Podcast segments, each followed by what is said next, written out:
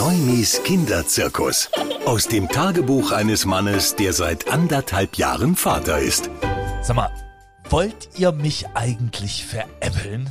Jeden Abend ein und dieselbe Tour. Wir kommen rein vom Spielplatz, wir ziehen das Kind aus und es schläft fast ein. Wir sitzen beim Abendbrot, da wird um die Wette gegähnt, da wird an den Ohren gezogen, da wird sich gejuckt im Gesicht. Das Kind ist hundemüde. Da putzen wir die Zähne. Ach, Sekundenschlaf? Nee, nee, das ist schon fast Minutenschlaf. Das Kind ist fix und alle schon komplett ja, in der REM-Schlafphase. Und kaum sind wir in der Nähe des Bettes angekommen, das Kind hellwach. Als ob gerade in ihrem Körper irgendwie so Mini-Energy-Drink ausgeschüttet wurde.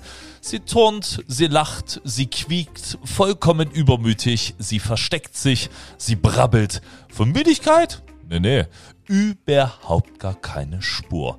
Und dann hat sie vielleicht, vielleicht so ein klitzekleines halbes Auge endlich mal zugemacht. Ding dong, klingelt's an der Tür. Hallo, ich würde gerne mal mein Paket abholen. Sag mal, Alter, hackt's oder was bei dir? Es ist 20 Uhr. Okay, tief durchatmen. Nachdem sich dann alle wieder beruhigt hatten, geschlagene anderthalb Stunden später oder gar mehr, das Kind schläft endlich und zwar seelenruhig. Und jetzt kommt's. Zwei Tage später sind wir bei der Oma und das Kind schläft das allererste Mal bei den Großeltern. Wir natürlich ganz gespannt, horchen an der Tür. Ohne Theater. In zehn Minuten eingeschlafen gibt's das.